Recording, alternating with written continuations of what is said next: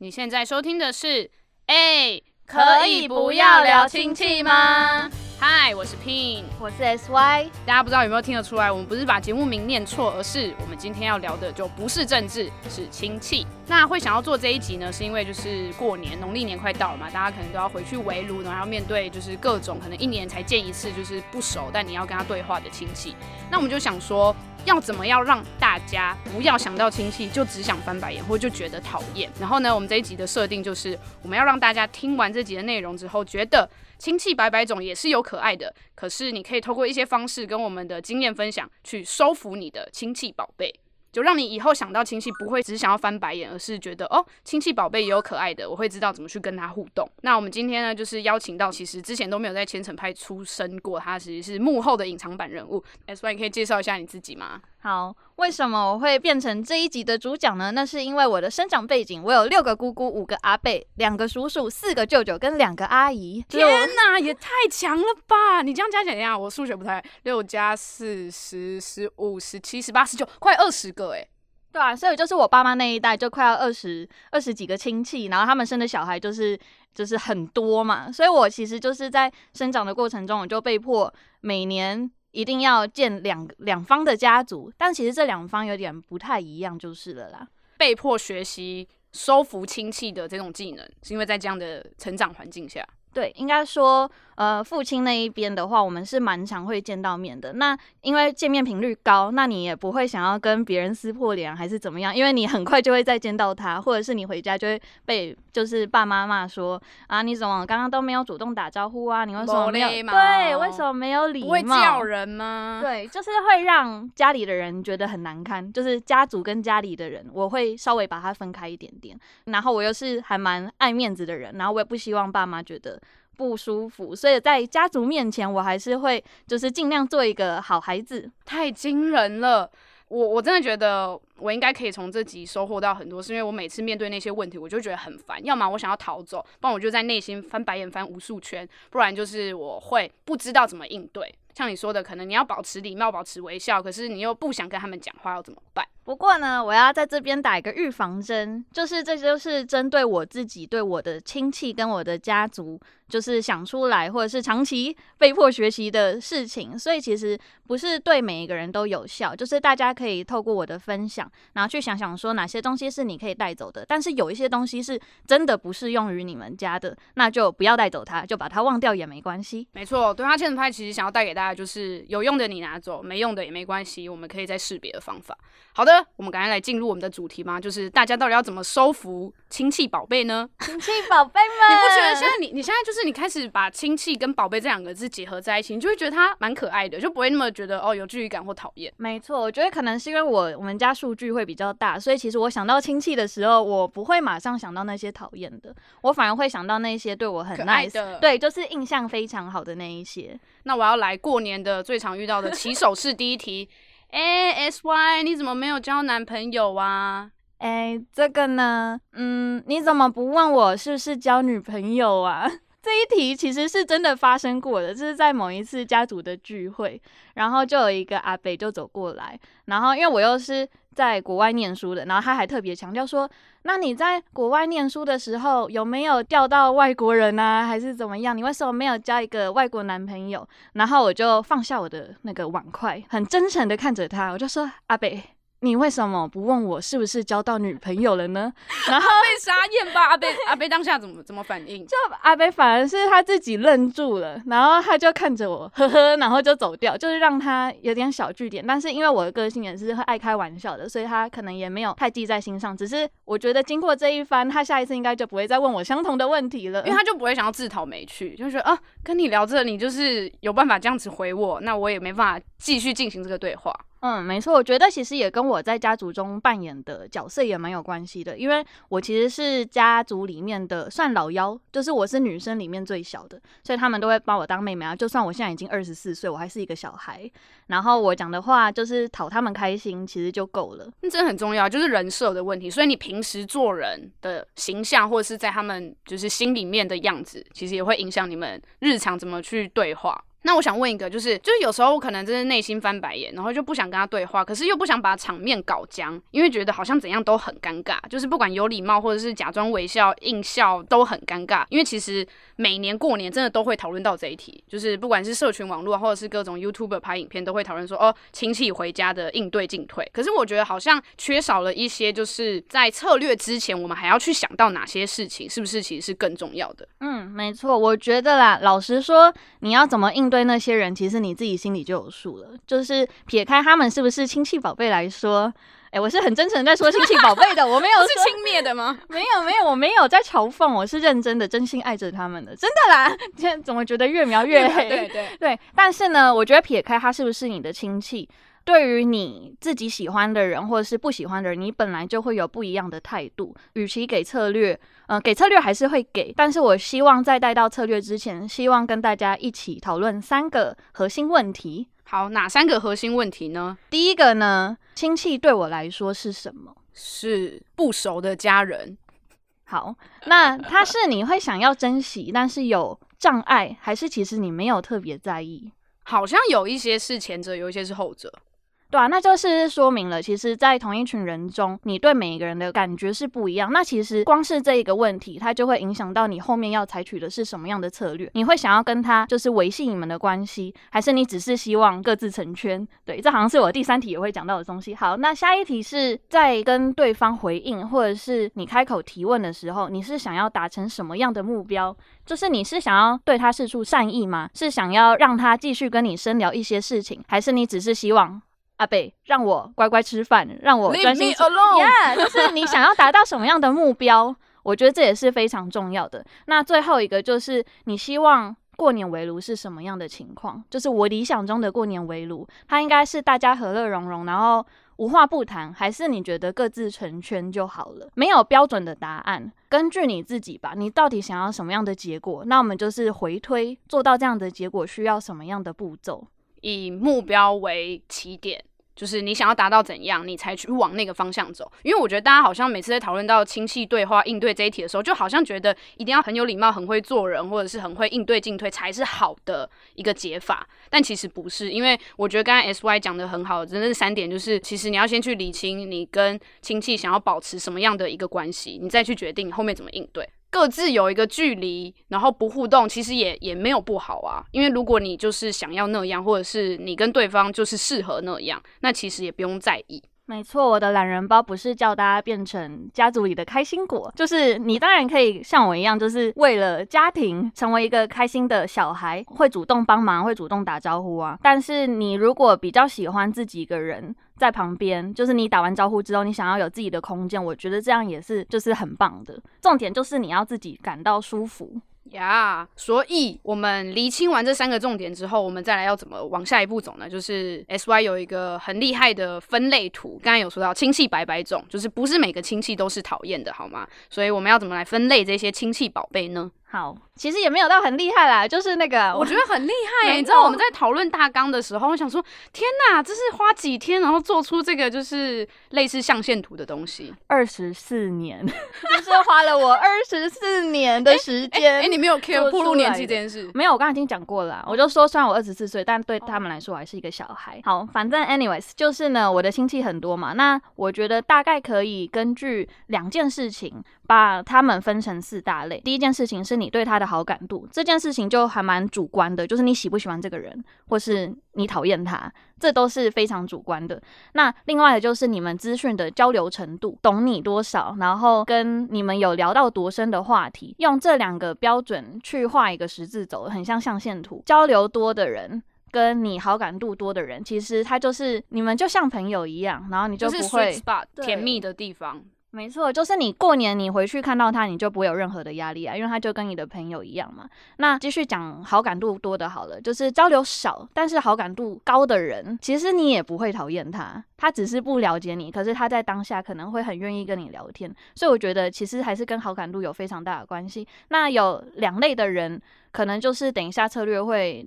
想要多聊的，那就是他的资讯比较多，可是你的好感度是差的。就他很了解你，可是他又会喜欢讲一些不中听的话。那对于这些人，会不会有什么需要特别观察的地方，或者是他没有那么了解你，然后你也没有那么喜欢他？那这样子的人。其实就是你不喜欢嘛，那可是他又是你的亲戚，那我们要怎么保持最后的那个底线？我觉得可以补充一个重点，就是好感度高跟低其实就是一个很主观的感受。可是想代替听众朋友问一下，就是为什么你的分类的另外一个轴度是资讯交流的多寡，就是你们熟悉彼此的程度？为什么你觉得这件事情很重要？这件事情呢，我觉得是蛮有趣的。就是大家有没有想过一个问题？就是我们刚刚都是用亲戚，但现在用长辈跟晚辈来说好了，有没有发现其实长辈还蛮了解晚辈的？就是比起我们了解他们，所以就变成说他们可能叫得出我们的名字，但我们反而没有办法做到这件事情。没有办法做到这件事情的话，可能就没有办法去了解他们的生长背景啊什么之类的。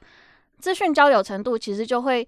变成说你们可以聊什么样的话题？你们之间的连接是什么？长辈很爱讲自己的事。可是你有没有听进去呢？是另外一回事。然后他就会影响说，其实你们到底有没有话题？他们丢的问题是：哦，你交男女朋友了没？或者是你薪水多少？年终多少？那是因为你们彼此不了解，所以他根本没有想到可以聊的话题，所以硬要跟你聊天，就是硬要就是一年才见你一次面，所以想跟你讲话哈，他就只能挤出那些话题。就我觉得可以试着去理解这个脉络下，然后去想说：哦，我跟亲戚还可以怎么互动？没错，然后还有就是你们的互动方式到底是只有仅限于当天，还是你们平常有透过就是社群媒体去了解？那如果有的话，其实，在见面的当天就只是很像网友见面那样，那他其实也比较了解说你平常在做什么，那你的个性大概是多少？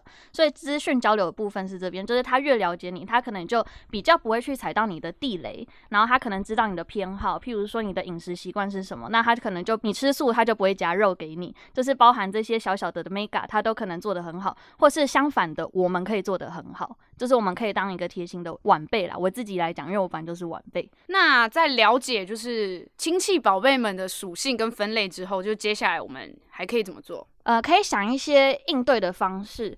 那很多时候，我们以为一种人可能只有一种应对的模式，但是其实不是。我觉得可以把它拆成可能防守或者是攻击。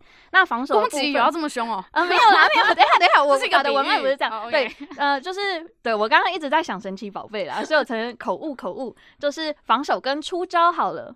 其实就是攻击啊，只是美化。其实我觉得就是一个主动跟被动的概念。没错，没错，没错，没错。然后那个防守的部分的话，譬如就说你可以配合他的行动，然后你仔细聆听跟假装聆听，他我都还是把它归类在防守的这部分。然后还有什么不失礼貌的微笑啊？你可以逃跑，哈哈大笑，频频点头。那聘有想到什么出招的方式吗？出招我感觉就是一种，就是你比较火爆，你就直接抢回去。但我觉得这在过年的情境下，可能比较少人会这样做了，就会选择用这个方式。然后像刚才我觉得就是呃，S Y 在一开始就是呃举的例子，他被问说怎么没有交男朋友的时候，他就反问说。那你为什么没有问为什么不是交女朋友？像我觉得这这也是一个出招，然后反而就是让对方自讨没趣，然后就觉得哎奇怪，突然无法接这个招，接这个话，然后他就会就是自己走掉。你刚刚说直接反驳是很少出现的，但我觉得有另外的状况可能要稍微注意，自己讲话的时候试试用嘲讽的方式，因为我有时候真的会这样。我小时候一定是对比较亲的人才会，因为我就觉得你这么了解我，然后你还讲出一些伤害我的话，那你那个落差感我。我就想要呛一下嘛，所以我以前还是有这样子过。但是如果讲友善一点的话，有些人其实你可以主动开话题啊，或者是你反提问他们。那你可以再举一些例子嘛？还是要怎么直接套用在就是实际的情境里面？我们就回到刚刚那个四种人好了。因为之后会出懒人包，可是懒人包没有办法写故事，所以我这边就会直接举一些例子出来。那我们先来讲第一象限，就是闺蜜跟兄弟。哎，等下补充一下，就是这个象限是你主观好感度是高的，而且你们也互相了解彼此的亲戚，比较啦，比较了解，因为没有人会完全了解你嘛。那我今天要讲的第一个人，他是我的小姑姑。其实还蛮多姑姑是这样，就是他们会加我的 Facebook。我不会封锁他们，然后他们会 还补这一句，所以有封锁其他人哈。我没有没有，我不会封锁，OK，不会封锁亲戚，我会让他们就是来看我的就是社群啊，我的生活是怎么样。那其实还蛮明显的，就是会看你的人，他在聚会的当下，他就会打完招呼说：“嘿，你最近过得好吗？我还有看你的那个 Facebook 哦，我知道你最近有去捡垃圾，家族有你真好。”就是会关注你的长辈，第一象限的长辈，他会知道你最近在做什么事情，然后他们也会比较懂得对等沟通。再加上，因为他会对新鲜的事情有好奇心嘛，所以他会问你说：“那最近有流行什么啊？那你的观点是什么？年轻人的观点是什么？”可爱长辈的典型，对他就是亲戚宝贝，我会马上想到的人。然后常见互动方式，你可能会呃一起分食物哦，有时候还会一起夹东西，因为他知道你的饮食习惯嘛。然后还有拍照，出去玩的时候，就那个小姑姑很可爱，她就会跟我说：“我我前两天我都没有跟你拍到照片，我今天。”我今天一定要跟你拍到，然后就是他就请那个刚刚被我开玩笑的伯伯 帮我们照相，然后那个伯伯还说，呃，那个啊，姑丈你要不要一起来入镜？然后小姑说不行，我今天就只要我们两个的独照，就是还蛮可爱的。但是有一件事情要特别去注意哦，就是好感情是我们两个的事情，可是。其他长辈在场，他们会看到，他们会可能会有一点想说，为什么不是我跟就是孩子这么亲？然后他们可能会心里会有一点不舒服，或者是他们会认为说，长辈跟晚辈还是要有一定的那个界限在。所以，就算小姑姑本人不太介意这件事情，我觉得为了她也为了自己，还是要保护好那个底线，就是该有的礼貌还是要有。那我比较好奇的是，就是像是被你分在这个分类的小姑姑，她有。问过你什么，就是让你很讶异或者是不开心的话吗？还是完全在你记忆里是没有的？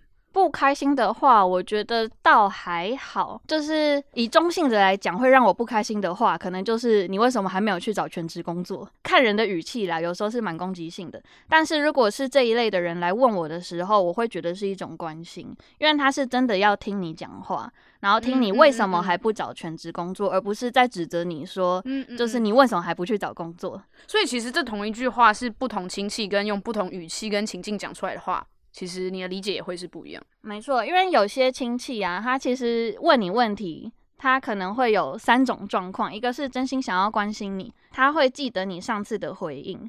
然后他会根据每次跟你聊天的不同，给你不一样的建议。就是他发现这件事情好像没有效，或是对你来说其实是没用。就是我可能很表明的就说我不喜欢这样子的话，那他下次就不会讲，他会记得你的偏好。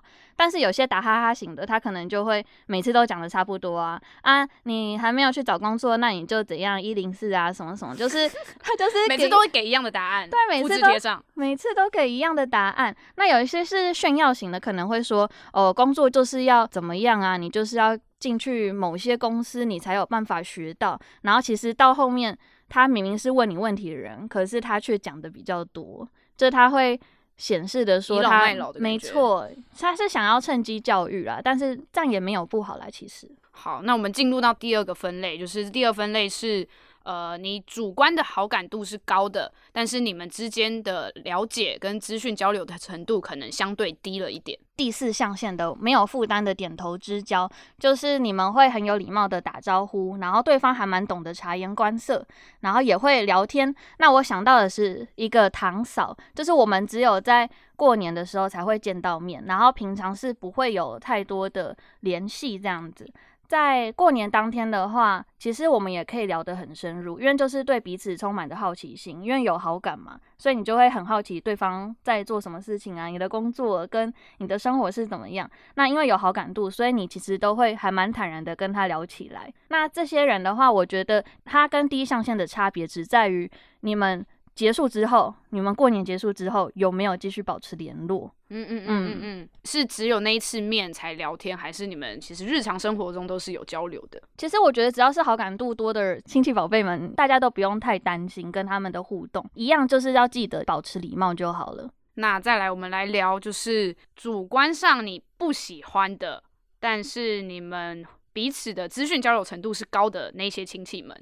其实老实说，我在想这个的时候，我找不到一个很准确的亲戚哦。但是还是有这样的人。如果我把我爸放在里面的话，因为爸爸就是非常了解我的人，就是我会跟他聊还蛮多事情的。譬如说我的工作状态、我的理想、我的梦想什么，我都其实都会跟他聊。可是我对他的好感度很差，是因为他讲话就是很很直接。就是我会觉得说，你明那么懂我，你为什么要讲一些伤害我的话？然后你没有在顾我的自尊，你会在大家面前指责我啊，或者是讲其他人的坏话，我就觉得非常的尴尬。但是呢，这类的人蛮有趣的地方是，他其实懂的事情很多，他也知道年轻人在想什么，可是他会觉得，因为他的生长背景就是那样，那。就算有再多的新资讯，他吸收了，他有可能会改变，可是他自己的那一块还是会非常的强烈。然后他有时候也会希望，就是跟小孩保持一点点的距离，就是让他是一个长辈的那种感觉。他其实就是像我刚刚说的，他其实是属于算炫耀型吗？也不是炫耀型，就是说教型的长辈。所以有时候在跟他聊议题或者是事情的时候，很容易变成辩论。这时候就要记得不要太激动，或者是你就让他说，让他说完，他觉得你听进去，他觉得备受尊重，那他其实就不会继续讲一些你觉得不喜欢的话。其实这类的人，就像我刚刚说，他资讯很多嘛，虽然没有那么讨喜，可是因为他资讯多，所以有很多可以学习的地方。所以我觉得多听也是对的，就是听他讲，他可能会讲他这五十年来的职场的经验，然后消息，然后他其实是希望你不要犯一样的错，或是希望你去注意什么。那这样子的人虽然不喜欢，可是可以学习到很多。那我比较好奇的就是你是怎么去调整自己的心态的？因为我觉得就是大家都讨厌被说教，就是不管年纪大小，其实都讨厌被说教，被觉得说哦，好像只有你讲的才是对的，然后我的都是错的那种感觉。那你觉得你在你这二十四年来面对你的爸爸，好了，就就面对这样的亲戚或长辈的时候，你是怎么去调整你自己的心态？就是从你可能也会想要跟他们争辩，然后就是觉得不服气啊，或者是觉得你讲的又不一定是对的。然后到现在，你觉得你可以跟他也不一定没有吵架，但就是你至少可以跟他共生共处。其实我觉得就是两个字，理解。这有一点回到我刚刚说的那个资讯交流的多寡。有一个地方叫做基本资料嘛，你知不知道这个人的名字？然后知不知道他生活在什么样的年代？然后像我刚刚说，我爸爸那边的亲戚，其实撇开他自己，总共有十三个。前面其实是四个姑姑跟两个阿伯，他们的名字是日文啊。真的假的？他们的名字是日文。你说身份证上也是吗？身份证上我不确定，可是他们确实叫的时候都是讲日文的名字哦。真的，代表说在互相对对对，代表说其实我爸那十三个兄弟姐妹，他们其实经历了日治时期跟就是民国，所以光是他们的话，就是资讯就已经差别蛮大的。所以就是其实有时候从名字就可以大概知道说他生长的背景是怎么样。那其实我爸是没有当兵的，然后。他算是战后的婴儿潮，所以他们有很多的小孩。然后，因为前面是四个姑姑，然后中间是非常多的兄弟，就是也可以去观察他们在家中的男女比例是怎么样。然后，我我刚刚有说，我爸其实很容易在家族面前讲一些家里的不是。那他有时候会给人的态度就是他不太尊重女性。那这件事情其实后来他的弟弟 有跟我讲，就是我们在吃饭，然后他就跟我讲，其实你要想一件事情，就是你看前面四个大姐是他很尊重的人，可是在他小时候，其实姐姐们都已经嫁人了。那在他的生活中，其实就只剩下很多很多的男生跟两个小妹妹。那两个小妹妹其实不一定会是尊重的对象，而是一起玩的伙伴。那他可能就不太懂得怎么尊重女性，所以他他的弟弟哦，就是我的叔叔，反而希望我去体谅我爸为什么会讲这些话。那他想要发泄，就让他发泄，不然的话，他其实就只会越来越离我们遥远，因为他会去寻找跟他想法相同的那个同温层，或者可以接受他的。对，所以我觉得有时候也不是真的要去反驳他。而是做到理解，就是理解之前，就是去听听他说什么。他说完，说不定就没事了。他不需要你去认同他或是什么，他只是希望有人听他说话。嗯嗯嗯。那最后一个类型，最后一个类型就是，呃，你们可能互相没有很熟，然后好感度上也没有太好，就是一个不熟又也没有太想理他的人，你会怎么跟他互动呢？其实我就打招呼就好了。哎，嗨，阿贝，没错，就是真的。而且，好啦，我有一个就是优点，不是优点，就是我有一个优势，就是我刚刚说亲戚很多嘛，所以我跟他打完招呼之后，他找不到我，他找不到你。因为我爸那一代就十几个啦，然后很多小孩，所以我们整个聚会可能会有三十几个人。哦那我就来烦你了。对我可能就是扒着小姑姑不放，然后第三象限只想打招呼的亲戚，我就反正我很矮，我就让他们找不到。然后这类人有一个特色，就是虽然有一点偏颇，但我刚刚说这是根据我们家族的状况，就是他们有时候真的是卫生习惯不好，然后可能边吃饭边讲话，打喷嚏又不你确定你的亲。戚？你确定你亲戚不会听到？好，嗯，我我其实也蛮害怕，因为有一些资讯交流多嘛，对不对 有些资讯交流多，可能就会告诉其他人，然后或者是他们的小孩会告诉他们，我还是会怕。可是我讲的是事实，跟卫生习惯有有关的。保持一定的物理距离，我觉得是需要的、啊。毕竟现在是那个防疫期期间嘛，对不对？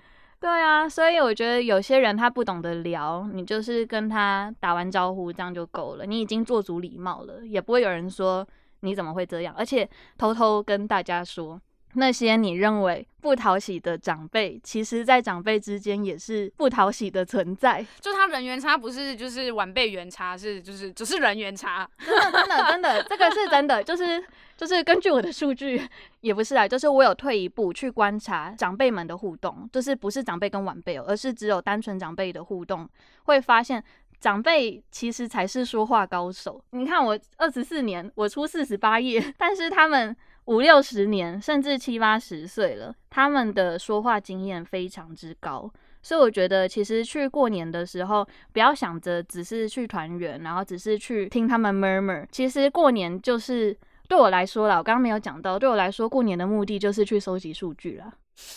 天哪，听起来像卧底耶，就是就是某个不是不是我觉得真的有很多职场上用得到的东西，因为我有这么多的亲戚，那就是很多很多的人在跟我说话嘛。那我其实离开这个家，我也会需要面对很多人，那他们就只是一个集中集中起来的，我可以去观察的对象。我真的觉得很厉害，因为你刚才在分就是这四个类别的时候，我觉得有一些我都可以带入，就是可能我的亲戚某个点就会浮现，哦，这应该就是这样子。然后我就在想说，哈，可是我真的觉得最难的还是心态，就是你你没有打从心底想要理解他，或者是跟他共处的话，你其实知道再多策略或方法应对进退，其实都都是多余的。我自己觉得啦。所以像我这样非常利益取向，也不是啊，我就是在收集我的数据嘛，我以观察大家为乐。你就是一个观察家，对我就是很喜欢观察人群，那亲戚就是对我来说是最好的对象样本。但是呢，必须说就是人很复杂嘛，然后今天其实时间有限，也不太能所有东西都带到。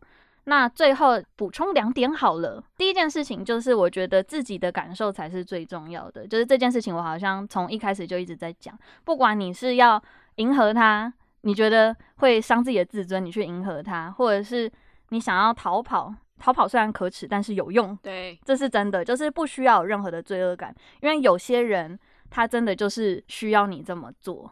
而且仔细想想看啊，就是不讨喜的亲戚们，他们是不是有类似的共通点在？譬如说，他们可能讲话很酸，然后不懂分寸，就其实他们就是很没有礼貌的人。那面对撇开他们不是亲戚，面对这样子的人，打招呼以外，真的需要跟他们深聊什么吗？好像也不太需要嘛。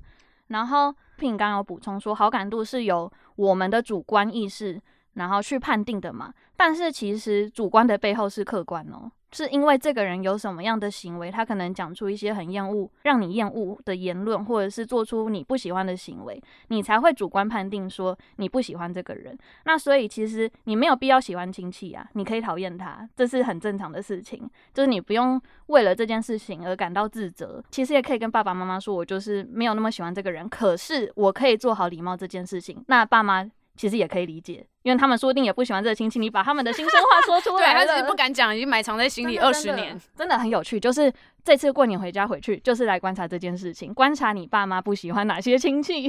哎、我觉得还蛮酷的诶，就是因为这是 p a r k e t 节目啊，所以大家听完之后也可以留言，或者是到我们的就是 IG 或 Facebook 私讯。就我也蛮想知道，如果大家看完这个懒人包，或者是听完我们这样的简单的分类跟就是分享经验之后，实际的观察跟应用的心得，我真的很想知道，就是大家有没有去收服自己的亲戚宝贝？然后我觉得就是真的是亲戚百百种，他不讨喜，他就是不讨喜的人，那亲戚只是其中一个你跟他连接的身份而已。没错，对，所以其实我觉得不用被亲戚这两个字绑架，就亲戚一定就要怎么样。没错。然后刚刚说还有第二点嘛，第二点我觉得是大家也很容易忽略的，就是因为有时候想到亲戚这两个词，你就会觉得很讨厌，然后尤其是遇到那些你觉得他不懂你的人，你可能就会觉得他不懂我，他是是不 care 我的想法，他不在意我。但其实不一定哦。就是我自己的观察是，有一些亲戚他只是不会表达而已，他可能说的方式是你不喜欢的。但是他其实是有一直，就像我刚刚说，他会根据你们每次的对话，然后去改变自己的说法。那其实就是需要长期的观察跟回顾。可能现在可以想一下，是不是亲戚当中真的有这样子的人，他其实是默默关注你的，然后他只是不知道怎么跟你聊天，所以才会硬问那些你觉得有点翻白眼的问题。其实现在有想到一个例子，就是我的小阿姨，就是她也会问我说，为什么不去找全职工作这件事情啊？你最近在干嘛？就是做千层派没有用，不是啦，她没有讲那么直接。OK，不是啦，她她不会讲这么直接。我的亲戚都很 nice，就是我做了很多无酬的工作，然后我有酬的工作不太能够生存，所以她会对这件事情有疑虑，所以他会给我非常多的建议，他会让我感受到他是关心你的，是有一些压力。可是，当我有一天我很认真的跟他讲，嗯，如果我今天真的是无所事事而不去找全职工作的话，那我真的是不应该。